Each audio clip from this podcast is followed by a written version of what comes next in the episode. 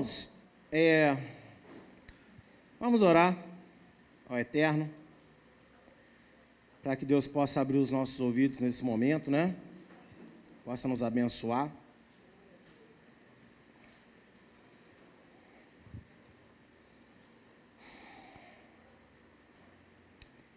Pai, no nome do teu amado filho Jesus, nós queremos te agradecer pela tua palavra, por ter deixado com que ela chegasse até nós.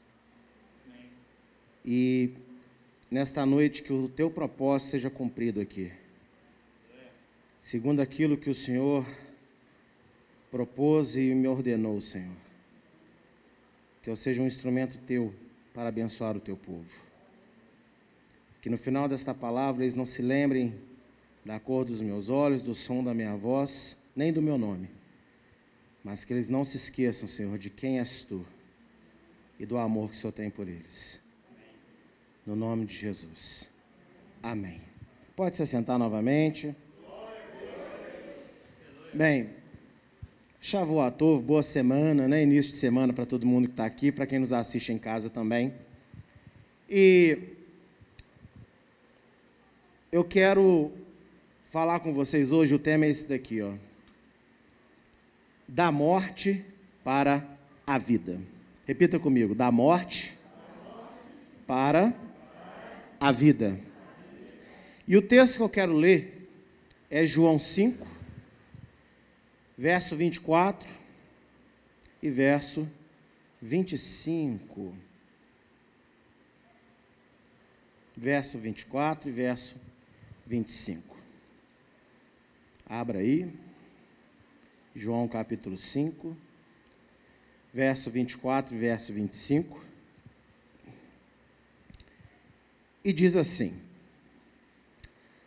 Na verdade, na verdade, vos digo que quem ouve a minha palavra e crê naquele que me enviou, tem a vida eterna, e não entrará em condenação, mas passou da morte para a vida. Em verdade, em verdade vos digo que vem a hora, e agora é, em que os mortos ouvirão a voz do Filho de Deus, e os que a ouvirem viverão. Ontem pela manhã eu estava em casa, montando a palavra que eu ministrei pela manhã, e também essa palavra de agora à noite. Eu estava com os pensamentos que eu iria falar, e Deus me deu um mandamento de falar uma coisa que eu nunca falei aqui totalmente. Alguns de vocês conhecem alguns pontos, mas eu nunca fiz isso. Não por vergonha, não por nada, mas percebi que eu nunca tinha feito isso depois que Deus falou. Deus falou comigo assim: amanhã de noite eu quero que você dê o seu testemunho de conversão. Então hoje eu quero testemunhar para os irmãos como que eu cheguei aqui. Amém? E, resumindo a história, o que aconteceu comigo foi o que diz nesse texto. Eu era uma pessoa morta, mas eu ouvi a voz do Filho de Deus. E hoje eu estou vivo. É, eu quero começar o meu testemunho pela primeira igreja que eu preguei. Ué, pastor, vai começar já lá na frente? Calma. A primeira igreja que eu preguei foi lá em Vila Esperança 2, lá para os lados do Bruno. É isso mesmo, né? É que é a região, né? E foi muito engraçado que eu fui numa expectativa, meu pastor falou assim, é uma assembleia e tal. E naquela minha visão pequena, né? Pensava assim, a assembleia deve ter umas 100 pessoas, né? Não tinha, não tinha hábito de ficar visitando muita igreja ainda. Mas dentro do ônibus, Deus falou comigo assim: Vai que você chega lá, só tem sete pessoas. Você vai pregar com a mesma empolgação? Eu falei, sim senhor, vou pregar com a mesma empolgação. Uma bala, não hoje que eu não tenho, mas eu trago depois. Uma bala para quem acertar quantas pessoas tinha dentro daquela igreja? Sete pessoas. Uma igreja simples, de chãozinho batido. A mesa era da mesma altura, né? Da igreja, sete pessoas lá dentro. O microfone eu preferi não usar, porque não estava dando para entender absolutamente nada que a pessoa falava. E ali foi a minha primeira pregação numa igreja. E Deus agiu tremendamente naquele lugar. E no final, no final, um diácono que estava ali, ele falou: fecha a porta ali que Deus tem um mistério contigo. Falei: ah, comigo, né? Amém, né? E na boca daquele homem, Deus começou a descrever praticamente todas as tragédias que eu já tinha sofrido na minha vida, com exatidão. Não é assim, por alto, não, é assim, ó, ali, ó, de forma bem específica. E no final ele disse assim: Deus manda te dizer que você só está vivo até hoje por causa da obra que Ele tem com a sua vida. Senão você já teria morrido há muitos anos atrás. E eu fui lembrando, porque Deus foi relembrando as coisas que aconteceram. E aí vamos lá. O que, que Deus me livrou? Por que, que eu quis contar isso? Porque agora eu vou lá de trás até a minha salvação. Eu nasci num parto muito difícil. Eu não queria nascer, a barriguinha da dona Verilde estava muito confortável. Passaram-se, não sei se foi uma ou quase duas semanas após a, o período. Minha mãe internou por volta de 11 horas. Não teve mais acesso a ninguém do lado de fora, no hospital. E o pessoal do lado de fora não tinha mais acesso à minha mãe. Aquela ninguém sabia o que estava acontecendo. E eu fui nascer, era só meia-noite e 45 do outro dia. Por fim, a médica já estava preocupada, queria fazer fórceps, que é aquela garrinha né, que puxa a cabeça do bebê. E eu tenho uma prima que ela tem uma sequela por ter nascido dessa maneira. Então a minha mãe teve extremo medo, não queria, se ameaçou. Falou: se você colocar fórceps em mim, eu me jogo da mesa, morre eu e a criança. Mas você não vai fazer fórceps nele, não. E quando eu nasci, eu nasci roxo. Mas foi um parto muito, muito difícil. Segundo a minha mãe ali, já foi bem complicado, já foi um milagre o meu nascimento. Quando eu era ainda bebê, lá em Barra Mansa, que eu nasci aqui, mas fui para lá, meu pai era de lá. Estouraram lá uma uma colmeia de abelhas. E as abelhas né, ficaram meio revoltadas, tinham que descontar em alguém. Em quem que nós vamos descontar? Ah, aquele bebezinho ali de poucos meses, é ele. Diz minha mãe quando chegou no quarto estava coberto de abelhas. E todas elas ferroando. Que eu fiquei todo empolado, todo inchado. E ela disse que ela não sabe como é que eu sobrevivi aquilo. E engraçado é minha irmã que tem pavor de abelha. Quando a minha irmã foi casar, a nossa preocupação era dela não ver uma abelha. Senão ela é capaz de sair correndo do altar e deixar o noivo lá. Mas enfim, né? E o tempo se passou, com um ano de idade, eu entrei no fogãozinho da minha mãe. Naquela época não é igual o nosso, que tem peso, não que fogão que vira tudo. Você olhou para ele, puf, e vira.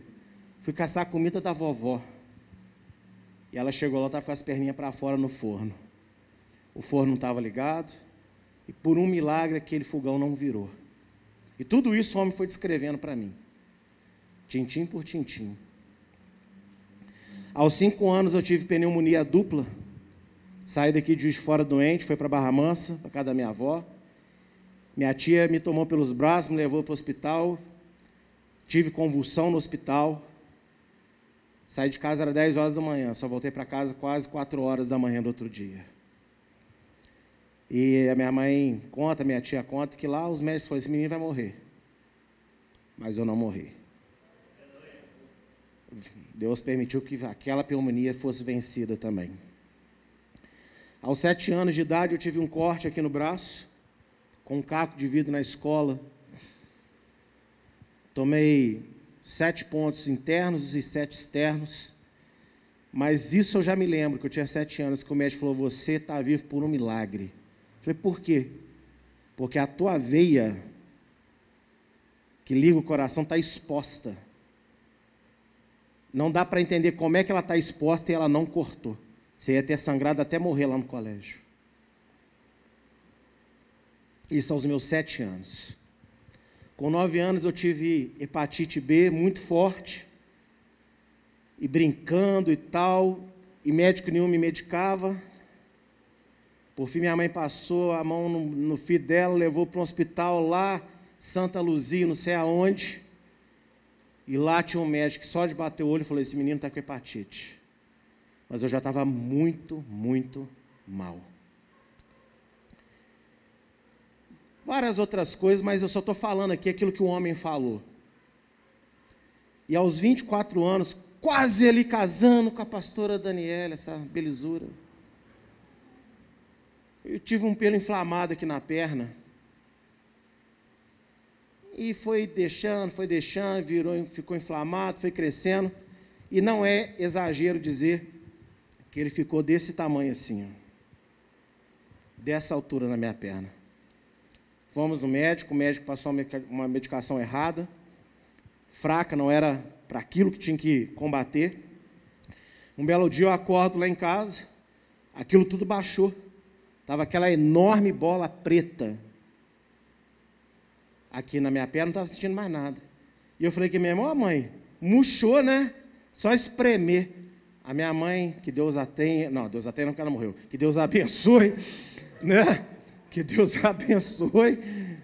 Ela olhou, ela falou assim: vamos para o hospital agora. Vamos parar na AME. Cheguei lá, esqueci minha carteirinha. Falei, ah, vou lá em casa, Gustavo. Não, você fica aí, eu busco. E eu estava lá numa sala, a médica olhou e falou assim: olha, necrosou. Eu não posso tocar, vou chamar outro médico. Eu, eu, irmãos, eu era ignorante nessa época, não sabia de nada disso. Falei, que necrosou? Não sei o que é isso. Chegou um, um médico uruguaio, doutor Raul, eu lembro que ele entrou às pressas, falou: Não, não posso mexer na perna do menino, eu tenho uma operação agora, eu só estou aqui acabando de vou para o hospital, que não sei o quê. Aí ele entrou, pegou na minha perna, oh, filho, tudo bom, tudo bom? Não vou imitar o, o sotaque uruguaio dele, não, para não passar vergonha. Aí ele virou minha perna para um lado, virou minha perna para o outro, apertou. Ele falou assim: Você sente alguma coisa? Eu, não. Aí ele só falou assim: Muito bom, muito bom. E saiu da sala falando assim com a médica: chama a fulana, pede para adiar lá a operação umas duas horas, porque se eu não mexer na perna desse menino agora, ele vai perder ela. E aí ele voltou, me colocou numa salinha, falou: Olha, sua perna necrosou e está feio, está muito grande, está fundo pelo jeito, e eu vou ter que tirar toda essa necrose. Não dá tempo de te levar para o hospital, porque aí não pega anestesia, tem que ser geral. E até eu conseguir te internar para fazer isso, necrose avança muito rápido. Se ela já não tiver tocado no osso, porque se ela encostou no teu osso, já era, vou ter que amputar tua perna. Aí eu gelei, né? Ah, então tá, então me opera. Aí tá vendo que eu assim, tô meio nervoso, mas tô muito calmo, né? Ele, filho, você entendeu o que eu vou fazer? Eu falei, entendi. Não, acho que você não entendeu, não. É, não vai pegar anestesia, então eu vou te operar aqui e você vai ter que aguentar. Segundo os relatos da minha mãe, lá na rua escutava os meus gritos. E eu fui operado na perna. Ele abriu todo aquele buraco, espremeu, tirou a, a né, cavou literalmente a necrose, cortou dois milímetros de carne boa para todos os lados, para garantir. Quando acabou, ele falou assim: Você quer alguma coisa? Ele falou: Minha mãe. E chorei igual uma criança no colo da minha mãe. A pastora Daniela, quando me levou três dias depois para trocar o curativo, ela olhou o buraco ali, ela quase foi embora. Meu pai, homem corajoso que ele é, falou: estão oh, me ligando, estão ligando, meu chefe está me ligando, foi lá para fora do hospital. E o médico falou assim: Olha, uma coisa eu te falo. Você gritou, tal, mas você não mexeu a sua perna. E ele tinha botado dois enfermeiros bem fortes lá, só para segurar minha perna. E diz ele que eles nem quase não botaram a mão na minha perna.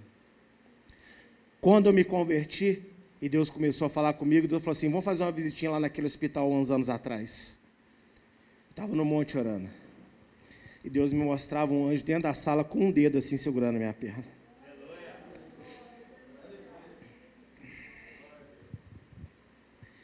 Quando eu tinha 18 anos,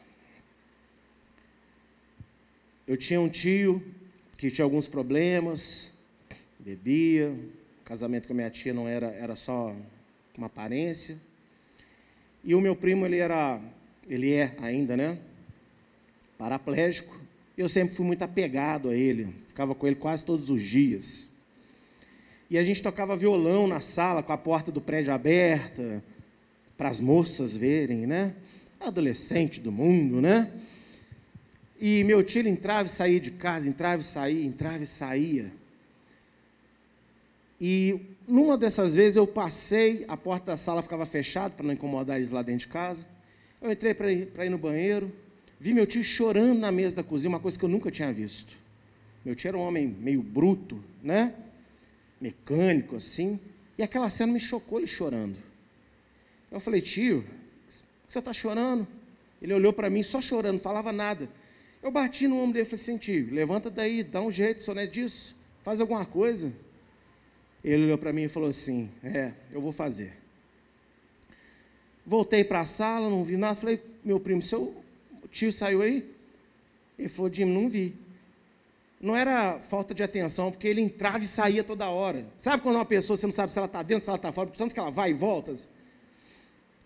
Passou umas duas, três horas, minha tia chega do trabalho, vai lá para dentro da casa e ela já é branca, ela voltou quase transparente, tremendo chorando, gritando, desesperado. A gente olhou assim: o que, que é isso? E ela falou assim: o Evandro se matou. E eu fui para a cozinha, olhando para o chão, pensando que ele podia ter cortado os pulsos, tomado uma caixa de remédios. E quando eu vou na área da cozinha, ele estava lá pendurado, se enforcou. E tudo que eu lembrava.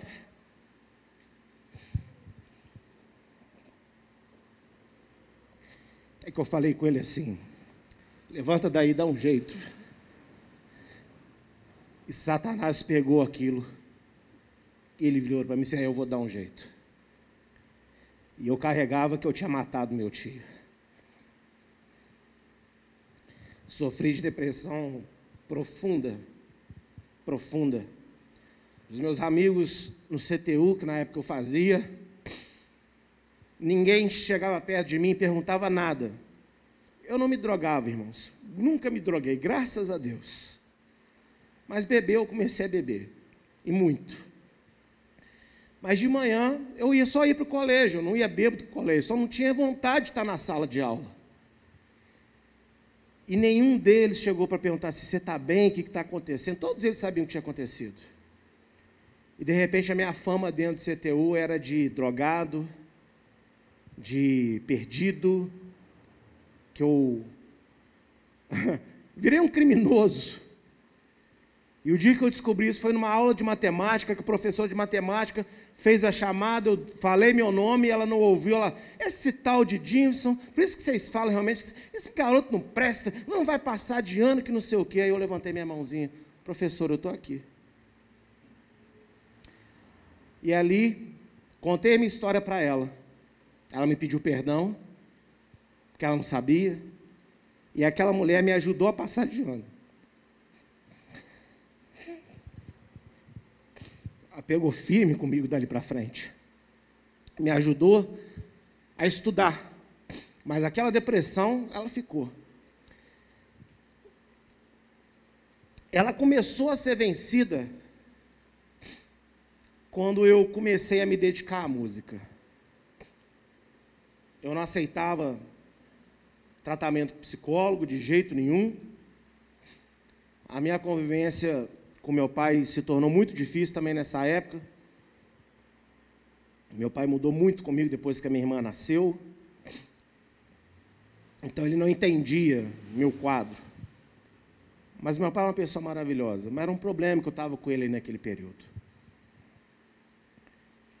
Mas quando eu comecei a me envolver com a música, embora eu não louvasse a Deus, não sabia quem Deus era, eu vejo que Deus teve misericórdia e usou a música como um remédio para a minha vida. E é por isso que eu persegui o sonho de ser músico. Eu queria ser músico famoso. Eu tinha o sonho de fazer letras, de fazer canções, de tocar como uma banda famosa, mas para poder ajudar pessoas, como a música tinha me ajudado a vencer aquela depressão. Só que eu não tinha vencido ela.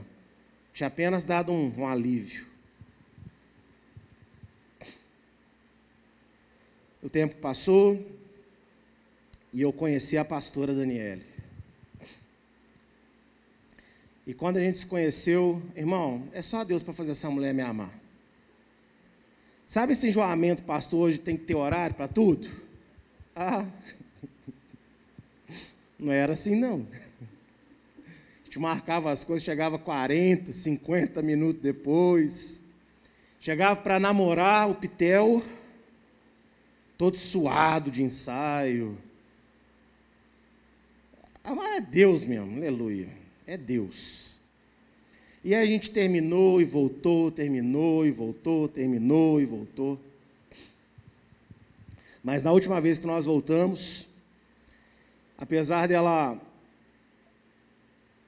realmente passou a ter uma vida com Jesus depois, mas ela foi criada na metodista, então ela tinha ali o temor dentro dela, a criação. E ela, eu lembro que ela falou para mim assim: Olha, eu, eu sinto. Ela não quis me dizer que era Deus, porque eu era muito resistente nessa época. Mas ela disse: Olha, eu sinto que, é, que algo me quer que eu fique com você. Aí a gente conversando, de repente ela fala assim: Mas ó, Jim, tudo para você dá errado. Irmão, tudo para mim dava errado. Tudo. Mas eu tenho certeza que tudo dá errado para você, porque Deus tem um propósito na sua vida. E você está fazendo tudo o contrário. Então repensa a sua vida. E eu vivi uma pressão muito grande na minha adolescência, na minha maioridade. Meu pai, minha mãe, o meu primo, que também deixou de conversar comigo durante um tempo, na intenção de me ajudar. Mas todos eles se indignavam. Porque eu sempre ouvi a vida inteira assim: você é muito inteligente, você não faz nada porque você é inteligente, você não estuda, você não faz nada. Porque eu queria ser músico. Porque na minha cabeça só tinha aquilo, a música me fez ter vontade de viver de novo. E aí, nesse vai e vem que nós voltamos definitivamente. Eu fui expulso de casa, com razão, porque eu era mau caráter. Algumas coisas que eu era, eu era muito mentiroso, eu era extremamente arrogante e debochado, mas não é pouco, não, é muito. E eu tinha prazer de revidar quando eu me sentia afrontado. A minha mãe sabe disso. Eu falava, eu falava com ela assim: eu sei fazer uma pessoa chorar. A nossa irmã Lucilene, que, né, que congrega aqui conosco, me lembro do aniversário que eu fui na casa dela. E ela ali, a família crente, me deram uma oportunidade de falar alguma coisa né, da palavra ali. Eu não era crente, mas me deram. Só que ela falou uma coisa que no, na, no dia lá, eu não gostei. Com certeza foi o diabo que fez eu não gostar. Ah, irmão, eu achei uma passagem na palavra assim, humilhei ela no meio de todo mundo, falando que ela tinha me destratado. Essa era a pessoa que eu era. Eu roubava dinheiro da carteira do meu pai, roubava ticket de alimentação, e meu pai e minha mãe sabiam. Você que é adolescente, que pensa que o pai e a mãe não sabe, sabe. O pai sempre sabe, a mãe sempre sabe. Fui morar fora, vendi algumas coisas que eu tinha para poder entrar numa pensão, e tinha um colega que tinha saído dessa pensão, e a mulher devia três meses para ele. E ele falou: oh, Você não me paga, fica os três meses de crédito para o meu amigo. Falei: opa, tenho quatro meses aí garantido. Quando estava acabando o primeiro mês que eu dei o sinal, Ela falou que eu tinha que pagar o próximo mês. Eu falei, mas e o crédito? Com... Não, aquilo é com ele, não é com você. Ela não aceitou. E eu não tinha aquele dinheiro. Nessa época da pensão, a minha sogra passou a lavar as minhas roupas. Eu comia dia sim, dia não. Meio miojo com ovo ou meia salsicha. Todos Aliás, um dia sim, um dia não. Tinha dia que eu não comia nada. E eu cheguei a pesar 47 quilos. Um dia na banheira daquela pensão, tinha um espelho muito grande, eu olhei e eu me vi como um defunto. Eu abri a boca chorar ali dentro. Eu andava pela rua, via placa de vende de alugas, via carro, e eu todo dia eu pensava em terminar com a Daniele. Porque eu falava, que futuro que eu vou dar para essa mulher? Nunca vou poder ter uma casa. Tenho uma casa hoje. Nunca vou poder ter um carro. Eu não só tenho um carro, mas como Deus usou um, um irmão para me dar o carro dos meus sonhos. Me deu. Achei, achei que eu nunca poder ter uma criança. Está aí a minha filha. Uma benção. E quando o homem pede aquela pensão, tinha um, um rapaz de um bar, que eu tocava ali na Santo Antônio com, com frequência, e ele ofereceu de eu morar com ele ali perto do Viana Júnior. E eu fui morar com ele. Poucos dias depois que eu fui morar lá, eu descubro que ele era homossexual e a intenção dele era namorar comigo. Morei dois meses ali praticamente. E ele quase todos os dias se insinuava. E eu já não sabia mais o que fazer, eu não podia sair para onde que eu ia. Até que Deus fez um mover e eu voltei para casa. Quando eu voltei para casa, ainda demorou uns meses até que eu conseguisse meu primeiro trabalho. Mas Deus abriu as portas e eu fui trabalhar na Telemar, naquela agência que atendia ele na Rio Branco perto do Santa Cruz Shopping. Dali a minha vida começou a transformar um pouco. Virei um, já mudei muitas coisas em mim. Eu e a pastora nós programamos nosso casamento, nós nos casamos. Deus abençoou muito para a gente se casar. Morávamos de aluguel. Naquela época ela teve uma promoção no serviço dela e o, o salário dela praticamente triplicou mas nós éramos infelizes no nosso casamento. Eu não era um bom marido. Não era respeitoso, não cuidava, mentia muito para ela, só sabia frustrar ela. E chegou o ponto que nós decidimos nos separar. E a gente determinou que a gente ia viver sobre o mesmo teto até rompeu o contrato porque a gente não tinha dinheiro para pagar a multa rescisória. Mas a gente não contou nada para ninguém. A gente convivia só junto. Mas aí, em 2008, foi o ano da virada.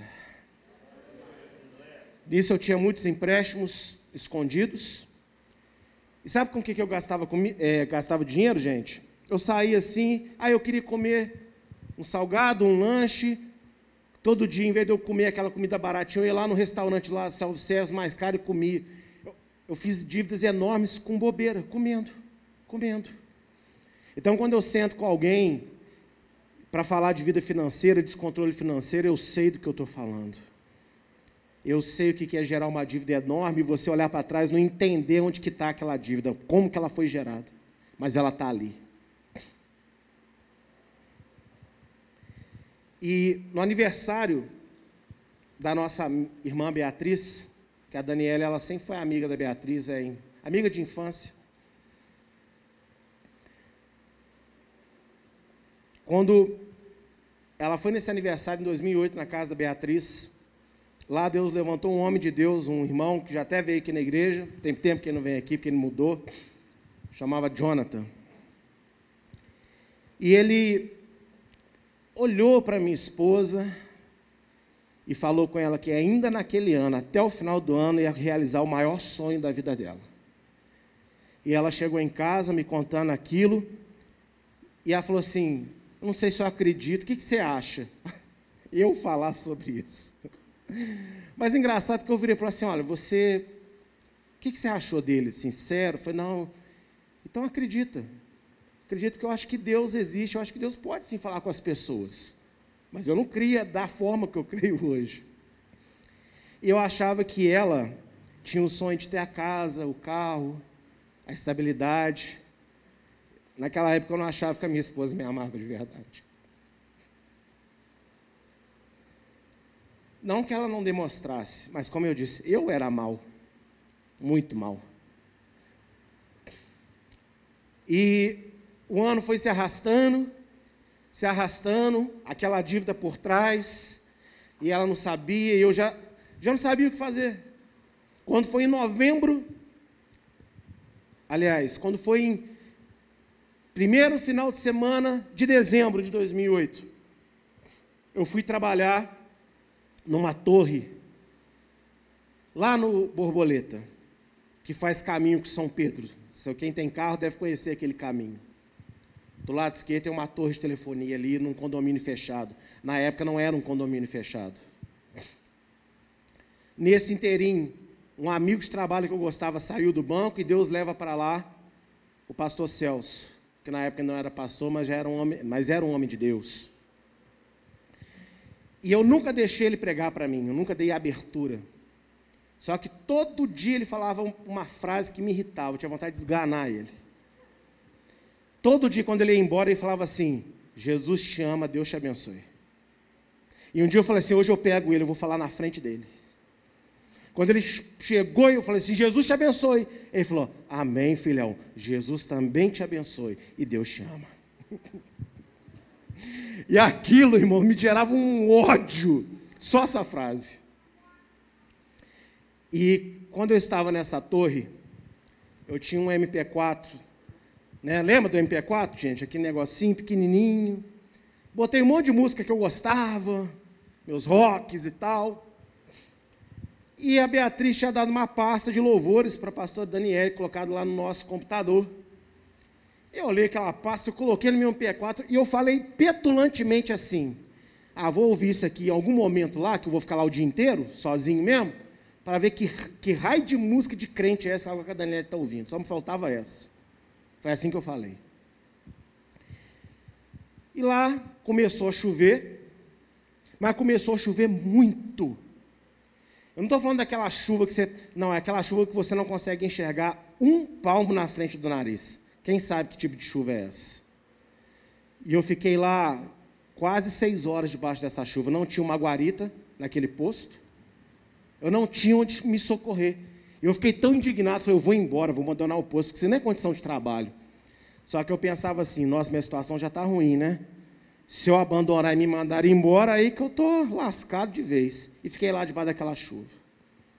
Por horas. E eu debaixo da capa, aí deu uma estiada na chuva. Mas o tempo assim, era quatro horas da tarde, gente. Parecia que era dez horas da noite. Sabe, ficou quase que de noite mesmo. E chovendo. Mas tinha um pouco. Quando foi por volta de quatro e pouca, quase cinco horas, eu peguei o MP4 e falei, deixa eu ver essas músicas de crente aqui. Esses enjoamentos. Comecei a ouvir. A primeira música que eu ouvi foi assim.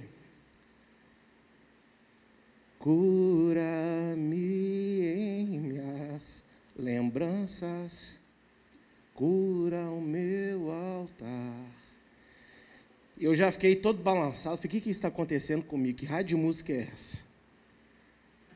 Que, que mulher é essa? Parece que ela escreveu isso para mim. E eu já fiquei estranho. A segunda música foi A vida me pregou mais uma peça, por essa eu não pude esperar. Tudo que sonhei desmoronou. Há ano que eu vivo em cavernas e ninguém nunca notou. Ah, meu amigo, aí eu já estava chorando. E eu estava com raiva porque eu estava chorando, porque eu não chorava. A Daniela lembra disso, eu não chorava. Sabe esse chorão aqui de ouro? Não era isso. Eu estava ali, que, que choro é esse? E aí vem a terceira música. Vocês têm ideia de qual é?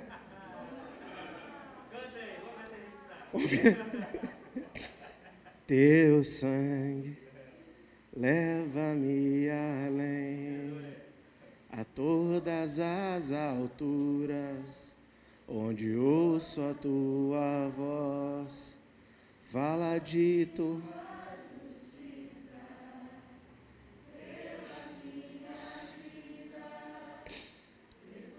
É. Quando chega no refrão dessa música, que eu já não estava me aguentando de chorar, começou a vir na minha cabeça aquela frase: Jesus te ama, Deus te abençoe.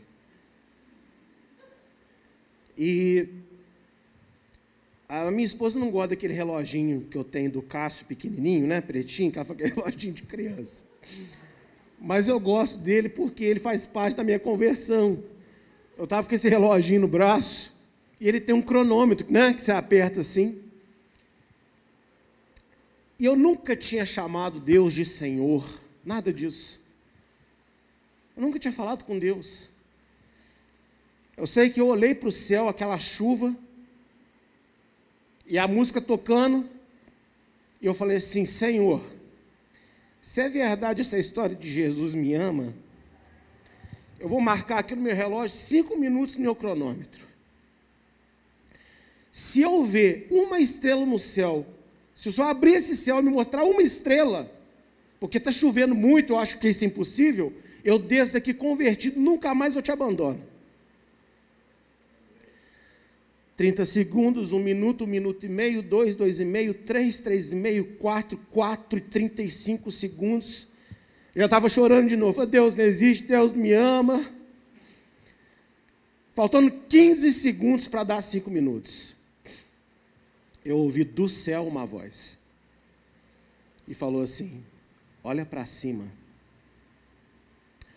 Quando eu olho para cima, literalmente acima da minha cabeça, uma nuvem faz assim, ó.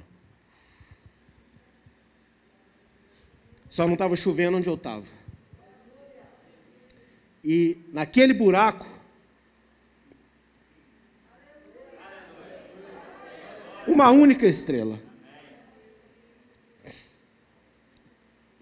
E eu fiquei olhando aquilo, eu não sabia se eu ria, se eu chorava, eu não sabia dar glória a Deus ainda. Eu só sei que eu fiquei olhando aquilo assim e fechou de novo a nuvem. E eu lembro que quando fechou, eu falei assim: Amém. Eu dei minha palavra, Senhor, agora eu sou crente. E aí eu já comecei a excluir naquela mesma hora todas as músicas do meu MP4, menos a pasta de música de crente. E fiquei o resto do meu serviço ali ouvindo o hino. E cada um que eu ouvia, eu chorava, me maravilhava. Na hora de ir embora, eu não peguei ônibus. Falei, não, eu vou embora, vou descer esse borboleta a pé. Morava no Morro da Glória, eu vou a pé para casa, que eu quero acabar de ouvir esses, essas músicas. Cheguei em casa, não falei nada com ela. Era sábado. No domingo de noite, eu vou fazer surpresa para ela. Quando ela ia para a igreja, eu pegar meu videogame e ia para casa do meu primo jogar. Aí eu estou tomando banho, estou me arrumando, ela está assim. Onde você vai? Não, eu vou sair. Eu falei, ah, tá bom, vou na igreja. Eu falei, tá bem. Sentei no sofá. Na hora que ela saiu, eu falei assim, ah, vou descer com você. Dei a mão para ela, ela olhou assim, tá. Virou para a igreja, virei junto com ela. Ela foi subindo as escadas ali da PIB, da Batista Antiga, eu fui subindo junto com ela. Ela foi, foi assim, então, agora eu sou crente. ela não entendeu nada. E aí eu comecei a frequentar a PIB todos os cultos que tinha. Quarta de noite, sábado de manhã, sábado de noite, domingo de manhã e domingo de noite. E todo culto tinha apelo, e todo culto eu ia lá na frente chorando. Isso foi uns dois meses na minha vida. Teve um culto que o irmão chegou para mim e falou assim: irmão, você vai. Eu acho que eu já te vi aqui, você já não aceitou Jesus? Eu, na minha inocência, falou: irmão, é porque o pastor fez o apelo, a palavra tocou no meu coração, achei que eu podia vir. Ele, ô irmão, estou precisando voltar ao primeiro amor, você está certo, pode ficar, desculpa te incomodar. Porque todo culto eu estava lá na frente. Quando começou a ter culto no esporte, fui. Culto jovem, sábado à noite, né? Tal. E estão falando, ah, porque sabe que domingo que vem vai ter batismo de manhã e tal. Eu virei para a Daniela, o que, que é esse negócio de batismo aí? Eu lembro, que, eu, eu lembro que eu já vi isso, mas o que, que é isso? Aí ela pegou a Bíblia e me mostrou lá em Marcos. Aí tava, eu li assim: quem crer e for batizado será salvo, quem não crer será condenado. Eu, peraí, ué. Não, não quero para o inferno, não. Quando ela assustou, que ela deve ter falado, sou Jimmy, eu já estava lá embaixo na mesa, lá aqui, eu quero batizar semana que vem também. Aí o irmão olhou, assustou, mas, mas peraí, como assim batizar? Eu quero batizar, eu acreditei que Jesus é, é, é Deus, eu quero, eu quero, quero batizar, ué. Não, tem que fazer um curso primeiro, tal. Aí tá, fiz o curso, aquela coisa toda. Glória a Deus, né? Em três meses que eu converti, eu saí do banco, fui numa lanchonete do lado. E eu estou vendo a dona chorar, a irmã da dona chorar. Falei, está acontecendo? Eu chamei ela, ô fulano, fulano, o que, que aconteceu? Ah, porque me roubaram 18 mil reais. E aí eu, ah, meu namorado morreu de carro. Falei, meu Deus, que tragédia. E aquela mesma voz falou comigo lá, no alto daquela torre, falou assim: oferece um estudo na casa delas. Eu olhei para um lado, olhei para o outro, tinha ninguém. Falei, gente, o que, que é isso? Aí chamei as irmãs, falei, aqui, vocês não querem uma oração? Aí a voz me corrigiu, eu não falei oração, eu falei estudo. Vocês não querem um estudo na casa de vocês, não? De Deus, a palavra de Deus, de Jesus? Elas olharam para mim assim, é, a gente está precisando. E aí eu fiz um, um, estudo, eu nem sabia o que, que era estudo. Estava frequentando a igreja alguns meses, cheguei para o pastor Celso e falei assim, pastor, arranjei uma confusão para o senhor. Ele, confusão. Assim o estudo vai quatro pessoas, só vai lá. Ele, eu? Quem ofereceu foi você, se vira. Falei, mas como é que eu faço estudo? Aí ele, você vai sentar com a Bíblia vai falar assim, Deus, eu quero falar de amor. E Deus vai te mostrar as passagens da Bíblia que fala de amor. E eu acreditei naquilo. Eu sentei no banco, depois do horário, com a minha Bíblia, falei, Senhor, eu quero falar de esperança. E Deus falava assim: abre a sua Bíblia no texto tal. Eu abria o texto falava de esperança. E assim foram três meses da minha vida. Enquanto isso, eu continuei estudando a palavra. De repente, aquele grupo de quatro pessoas virou seis, virou oito, virou dez, virou doze. Ficou pequena a casa da minha irmã. Coincidência ou não, a minha mãe hoje está morando exatamente nesse mesmo apartamento. E aí, chegou no final do ano, a igreja dele ainda não tinha que Juiz de Fora, os irmãos não estavam querendo, ninguém era convertido, ninguém queria ir para nenhuma igreja, queria ficar ali com a gente. Eu falei, e agora como é que nós vamos fazer? Eu conversei com a minha esposa, falei, então, vamos falar com o pastor, você não quer transformar nossa casa numa igreja. Até poder ter um templo aberto. E nós abrimos as portas lá de casa.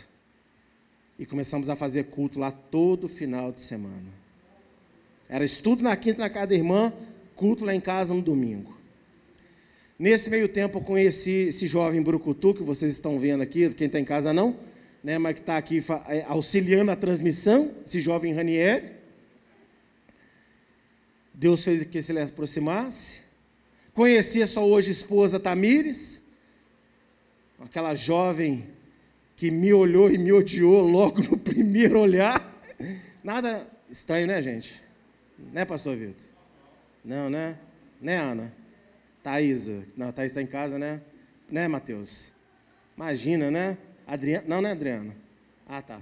Enfim.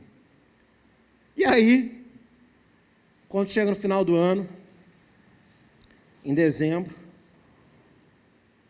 nós fazemos um batismo lá em casa. Compramos uma piscina de plástico, enchemos a piscina e foram batizadas 11 almas naquele dia. Nesse dia eu conheci o pastor Walter, nosso amado pastor Walter. Não sei como ele foi parar lá em casa, alguém levou ele. E nós fizemos essa amizade gostosa com o pastor Walter. E, sabe, irmãos, passou pouco tempo, Deus começa a colocar no meu sentimento que havia mais da palavra. Eu conheço então a restauração através do Ensinando de Sião, da BTY. E peço ao meu pastor se eu podia dar um estudo sobre isso. Ele pode. Onde você quer fazer o estudo? Lá na minha casa. Ele pode fazer. Posso chamar quantas pessoas? Quantas você quiser. Aí chamei o Ranieri, chamei a Tamires, chamei outros irmãos. A gente começou com sete pessoas. Aumentou para 12, que aumentou para 15. No final de um ano, estava só nós quatro. Era eu, a pastora, o Ranieri, a Tamires e, lógico, né? Quatro não, cinco. Que era a Luísa dentro da barriga da mamãe. E aí chega o dia que a gente começa a ensinar na igreja com autorização pastoral. Em 2013, janeiro de 2013, Deus coloca missões no meu coração, através do encontro que eu tive com uma irmã na porta do hospital. Eu chego no primeiro culto de 2013 em casa para agradecer a Deus, porque Ele mais que dobrou o valor de arrecadação da igreja. E eu queria colocar aqui o som que nós temos hoje. Ou, na verdade, não era exatamente isso, mas nessa qualidade. Só que eu falava com Deus assim: com quem entra na igreja hoje eu não consigo, Senhor. Eu quero um som de qualidade.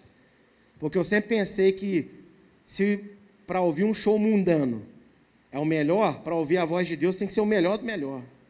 Esse é o meu pensamento, que eu fui músico do mundo. E aí no primeiro, eu orei isso final de dezembro, primeiro culto de janeiro. Quando eu chego em casa, assim, naquela época, né? Não tinha organização que aqui hoje tem. Eu mesmo cuidava, peguei, quando abro os envelopes assim, o dobro do valor de arrecadação que era por mês, logo no primeiro culto. Falei, Jesus amado.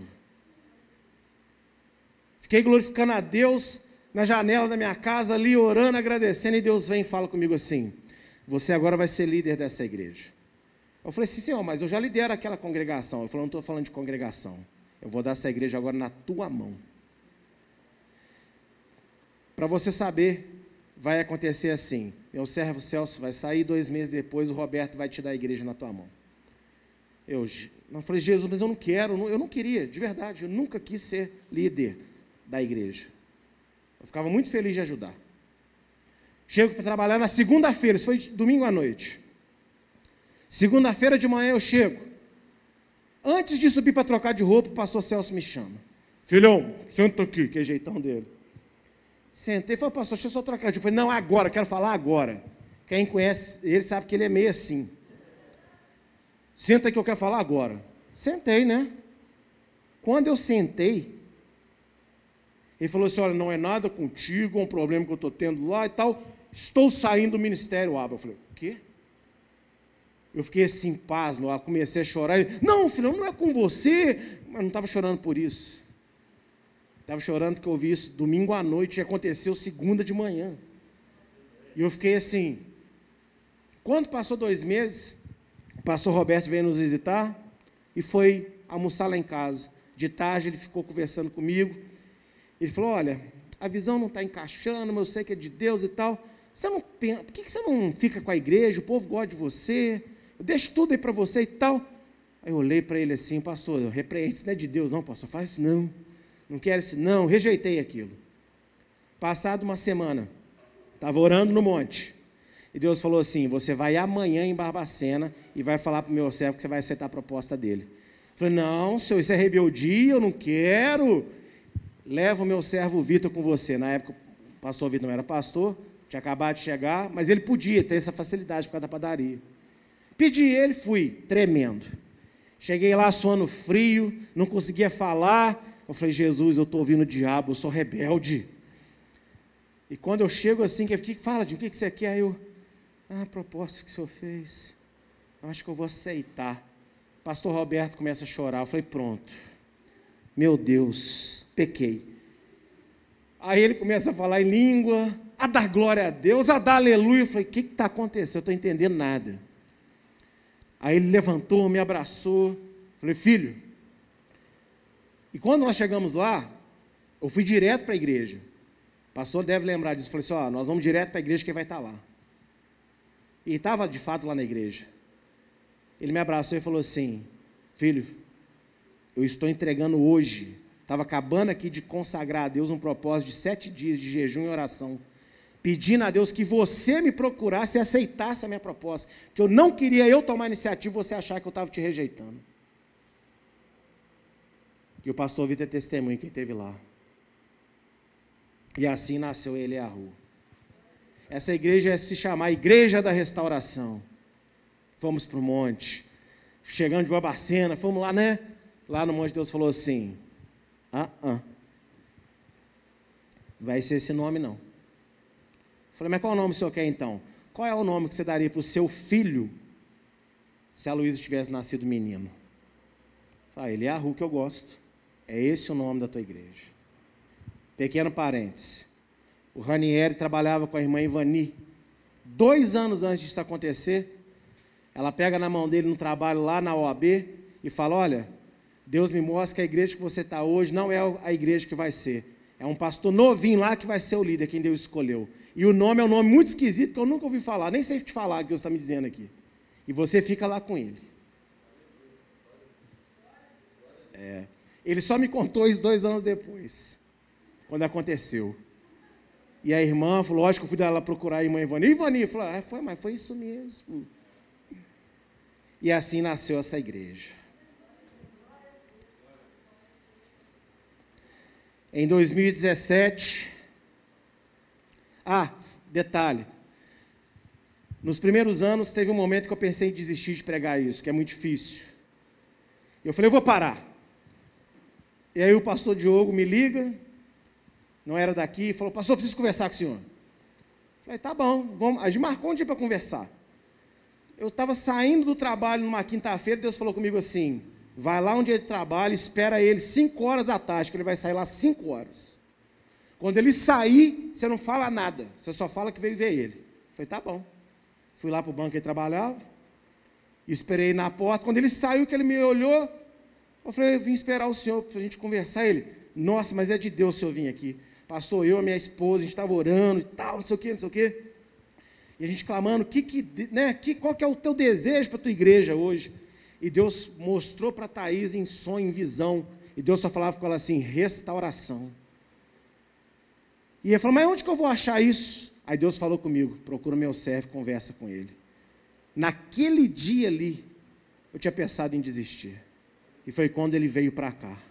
Ele e a Thaís estão aí conosco até hoje, graças a Deus. 2017, Deus sempre falou aqui de obra missionária. Obra missionária. E a gente falava, né? Vai acontecer, aleluia. E eu pensando assim, lá em 2037. Aí eu fui orar no monte, estava lá e de repente Deus falou assim: liga para o meu servo, volta e ora com ele. Amém. Fiquei uma hora e meia orando o pastor, volta no telefone. No final ele falou, Jimmy, falei, oi, rapaz, conheci um amigo, ele tem uma igreja que está abrindo lá em Angola. E tal, e me chamou para ir lá, passar uma semana lá para pregar e tal. Mas na hora que ele falou isso, eu senti assim de falar com você. Você não quer ir, não? Amado, na hora que ele falou aquilo, meu coração ardeu. Eu falei assim, eu quero. Eu falei assim, mas como é que falou? Ó, vai precisar de uns 10 mil reais, eu olhei para a igreja assim, a igreja arrecada sete por mês e tem conta, como é que vai ser? Não falei nada, a gente começou a orar, quando desligou, amado, eu decidi no meu coração, Senhor, eu vou vender meu carro. Tadinha da pastora, nem sabia, ele está ali. Ó. Falei, eu vou vender o Corolla, vou vender, vou vender e vou viajar, depois eu dar outro. Ando de ônibus, eu estava decidido, irmãos. Só que Deus falou assim: calma, não é assim. Você vai chegar amanhã na tua igreja e vai contar isso. Eu falei, senhor, mas isso é coisa minha. Eu falei, não é coisa sua, não. Foi eu que te mandei ligar para ele. Conta isso na igreja. Teve o culto aqui no domingo, contei para os irmãos. Beleza. Naquela semana, o pastor Diogo estava aqui ouvindo. Naquela semana, ele, gerente de banco, atende um angolano aqui em Juiz de Fora, que procurava missionários para levar para Angola para fazer missões. E aí o resto da história vocês já conhecem. Fomos para Angola já duas vezes, graças a Deus. E as missões aconteceram.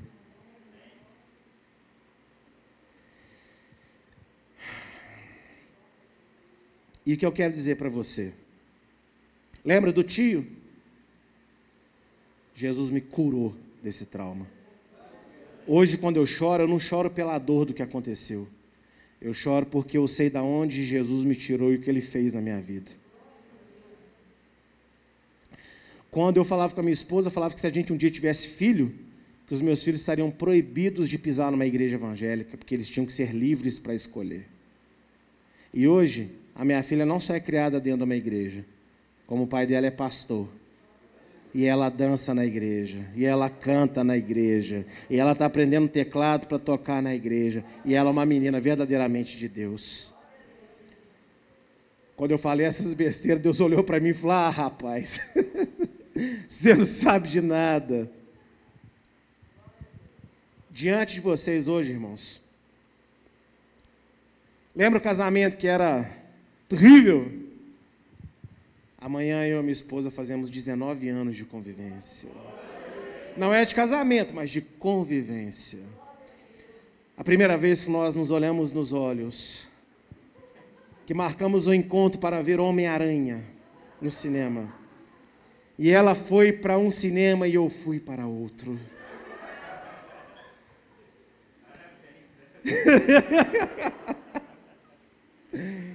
Tudo para dar certo. Voltei para casa, liguei para ela, falei assim: vamos nos encontrar de noite então, vamos comer alguma coisa. Vamos aonde? No trem da terra que tinha na, na, na Independência. Então vamos nos encontrar, vamos. Ela desceu num ponto, eu estava esperando em outro. É isso aí, irmãos. É essa bênção aí. E hoje o nosso casamento é uma bênção. Graças a Deus. Nossa família é uma bênção. Ela com os meus pais, eu com os pais dela. É tudo uma só família. Hoje tem o meu cunhado também, que é como se fosse um irmão para mim também. É, já é, é, tá ali, ó, tudo integrado. E eu estou falando para vocês hoje do meu testemunho completo. Para dizer o seguinte: Existe um Deus capaz de mudar quaisquer circunstâncias da nossa vida. Existe um Deus capaz de restaurar família, finança. Mas eu estou aqui para falar de um Deus que é capaz de restaurar você, de transformar o que você é numa pessoa para a glória do nome dEle. Talvez alguns de vocês aqui que assistem em casa, irmãos estão em casa, nunca ouviram essas coisas. E hoje, às vezes, a gente olha o resultado, né? Ah, o pastor, a pastora, o irmão, a irmã. Mas por trás de cada um de nós tem uma história. E o meu testemunho não é para falar que ele vai mudar você, porque o meu testemunho é o meu testemunho, é a minha vida. Mas eu quero falar para você esse texto aí de novo. Na verdade, na verdade vos digo que quem ouve a minha palavra e crê naquele que me enviou tem a vida eterna e não entrará em condenação, mas passou da morte para a vida. Em verdade, em verdade vos digo que vem a hora, vem a hora, e agora é, em que os mortos ouvirão a voz do Filho de Deus, e os que a ouvirem viverão. Vocês estão olhando para um homem que eu falo, ninguém precisa falar por mim. Era um homem morto, que jazia no pecado, que não tinha nada de bom dentro dele, que era um desgosto para o pai, para a mãe, para a irmã, para a família, para a esposa. E hoje não sou perfeito, estou longe disso, mas hoje, graças a Deus, o meu pai, quando fala de mim, fala com orgulho. A minha mãe está aqui na igreja conosco. A minha irmã se converteu, está aqui na igreja conosco. A minha família é uma bênção. E eu estou cercado de irmãos que são uma bênção. O que eu quero dizer com o meu testemunho, irmãos, é o seguinte: o mesmo Deus que pegou tudo isso aqui e transformou no homem que está aqui hoje cuidando dessa igreja, É o mesmo Deus que operou na sua vida e não mudou de nome, não mudou de endereço e não perdeu o poder. Se você está desacreditado de Deus, o problema não está em Deus. Volte a acreditar nele, porque é o mesmo. Se você nunca teve uma experiência poderosa com o Senhor Jesus, eu estou aqui para te falar nessa noite. Olha para mim. Porque eu dei nomes aqui, pode ser perguntado isso para cada um desses nomes. Está aqui uma pessoa cujo testemunho é só uma história humana, mas que foi transformado pelo testemunho da cruz de Cristo. E eu quero convidar vocês a crer nesse Salvador e deixar Ele mudar a história de vocês. Tem gente aqui que precisa de ter um encontro verdadeiro, genuíno e poderoso com o Senhor. Tem pessoas aqui que já tiveram esse encontro, mas a vida veio passando, as coisas foram acontecendo e esfriou na fé. Mas é o mesmo Deus ontem, é o mesmo Deus hoje, será o mesmo Deus amanhã. Ele não muda, ele muda vidas. Quem ouvir a voz dele sairá da morte e entrará na vida. E você sabe muito bem qual é a morte, às vezes, que você pode estar vivendo, em áreas ou às vezes na sua vida toda. Mas hoje, em nome de Jesus, Deus fez eu contar esse testemunho para você entender do que Deus é capaz de fazer. E eu quero orar por você você que deseja ser avivado pelo Senhor em alguma área da sua vida. Você que ainda não aceitou o Senhor, que nos assiste em casa também e que deseja hoje se render aos pés do Salvador. O testemunho de Jesus tem poder. Se você não tem mais fé no que Deus pode fazer no seu casamento, eu concordo que você não pode ter fé no homem, eu concordo que você não pode ter fé na mulher, eu concordo que talvez você não tenha fé no filho, na filha, no pai, não tenha fé no, no governante, não tenha fé talvez no patrão, no empregado, mas fé em Jesus não pode deixar de ter, porque a não ser que ele fale com você, rasgando do céu, como ele falou comigo no dia da minha conversão, eu não vou fazer isso não para de orar, não para de crer, não para de pedir. Não é porque tudo diz o contrário que não vai acontecer. Lembra que a pastora recebeu uma profecia? Agora eu vou falar a profecia direito. Até o último mês desse ano, Deus vai converter o teu marido, que é o teu maior sonho. E eu achando que ela queria ter casa. Eu achando que ela queria ter carro. Ela queria a minha salvação. Mais do que qualquer outra coisa na vida dela. E o menino não falou mais. Esse que eu vejo, uma menina branquinha, de cabelo castanho, correndo dentro da sua casa.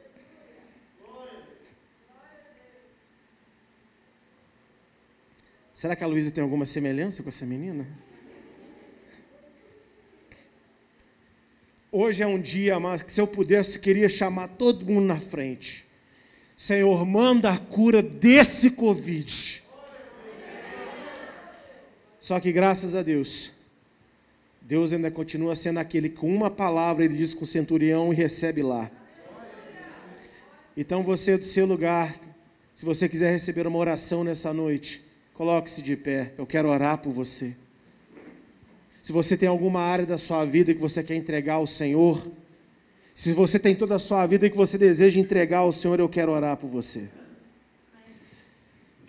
E a Bíblia tem uma, um propósito de oração que eu acho muito bonito. Os homens da Bíblia, quando pegavam alguém que eles sabiam que era de Deus, falavam assim: Olha, pede ao seu Deus. Quem é que já leu isso? Principalmente nas cartas de reis e crônicas. Então hoje, eu quero que você ore assim, Senhor, sou Deus desse homem que falou na frente desse pastor aí, ó. Eu estou precisando disso aqui na minha vida aqui, ó. Faz por mim também, me ajuda. Se você vai falar isso com Deus, você que está em casa, e eu vou orar aqui por você. Amém? Senhor Deus de Abraão, Deus de Isaac, Deus de Israel, nesta noite eu venho aclamar a Ti no poder que há no nome do Senhor Jesus e pedir, Senhor, restauração de vidas aqui nesse lugar, restauração no casamento, restauração na família, restauração na saúde, restauração na finança, restauração no ministério. Meu Deus, hoje eu sei que o Senhor quer pegar o caído, o Senhor quer pegar aquele que, meu Deus, está no chão e colocar de pé, porque o Senhor é Deus de vida, o Senhor não é Deus de morte, em nome de Jesus. Eu peço a Ti, Senhor, que todo coração entregue, que todo coração que crê, que todo coração que está aflito, mas sabe que existe uma solução, e a solução é o Senhor, meu Deus. A partir de agora, entra com providência nessa vida, entra com poder nessa história, transforma, renova, muda completamente as coisas de lugar, meu Deus, porque somente Tu e não a outro além do Senhor, que é Deus em cima, é Deus embaixo. Meu Deus, até no inferno o Senhor é Deus, porque lá o Senhor ordena, lá o capetada não pode fazer o que quer. Lá, Senhor, nem a chave eles têm, está na mão de Jesus. Sobre tudo, o Senhor é Senhor. E eu dou uma palavra de vida para quem nos assiste. O Senhor conhece os corações desesperados. O Senhor conhece pessoas que não deixaram de acreditar o Senhor, mas estão feridas, machucadas, fracas, querem, querem, mas Senhor, delas mesmas, elas não conseguem. E eu sei daquela passagem que aqueles quatro homens levaram seu amigo à sua presença. E aquele homem foi curado por causa da fé daqueles quatro amigos. Então, Senhor, hoje, se for necessário, eu sou só um homem, mas o Senhor é Deus. A tua palavra diz, Senhor, que no teu nome os discípulos de Jesus fizeram maravilhas. E o teu nome foi glorificado. Então, se tem alguém aqui nessa noite que precisa do teu toque, que precisa de te experimentar, Senhor, para ser reavivado na sua fé. Se essa pessoa deseja, mas ela se encontra fraca, então, no nome de Jesus, o Senhor me conhece. Usa então, Senhor, a minha fé e soma com a dessa pessoa, para ela ser ajudada. E todo irmão que estiver conosco ouvindo essa oração e que deseja o bem uns dos outros, vai colhendo aonde tem fé em abundância e planta naquele que está precisando de ajuda, Senhor. Porque nós somos um corpo, nós somos um corpo, e eu te peço, no nome de Jesus, repreende Satanás e seus demônios que têm destruído famílias, destruído casas, destruído ministérios. Que o teu poder e nada além do teu poder venha mostrar para essas pessoas quem o Senhor é. Meu Deus, eu não peço ao Senhor que faça daqui a 10 anos, daqui a 20 anos, daqui a 50. Eu peço ao Senhor que a partir de hoje faz coisas sobrenaturais que só o Senhor pode fazer. Para que essa pessoa, essa alma que é sua e que o Senhor tanto zela, seja ajudada e possa retomar a vida contigo. Nós te pedimos isso, Senhor. Nós clamamos a Ti por isso. E eu creio no nome o qual eu peço essas coisas, que é o nome de Jesus. Por isso, Senhor, eu entrego nas tuas mãos essa oração. E o Senhor sabe quem clamou de coração sincero. Em nome de Jesus toma todos na tua mão e faz a tua vontade, para a tua honra e para a tua glória.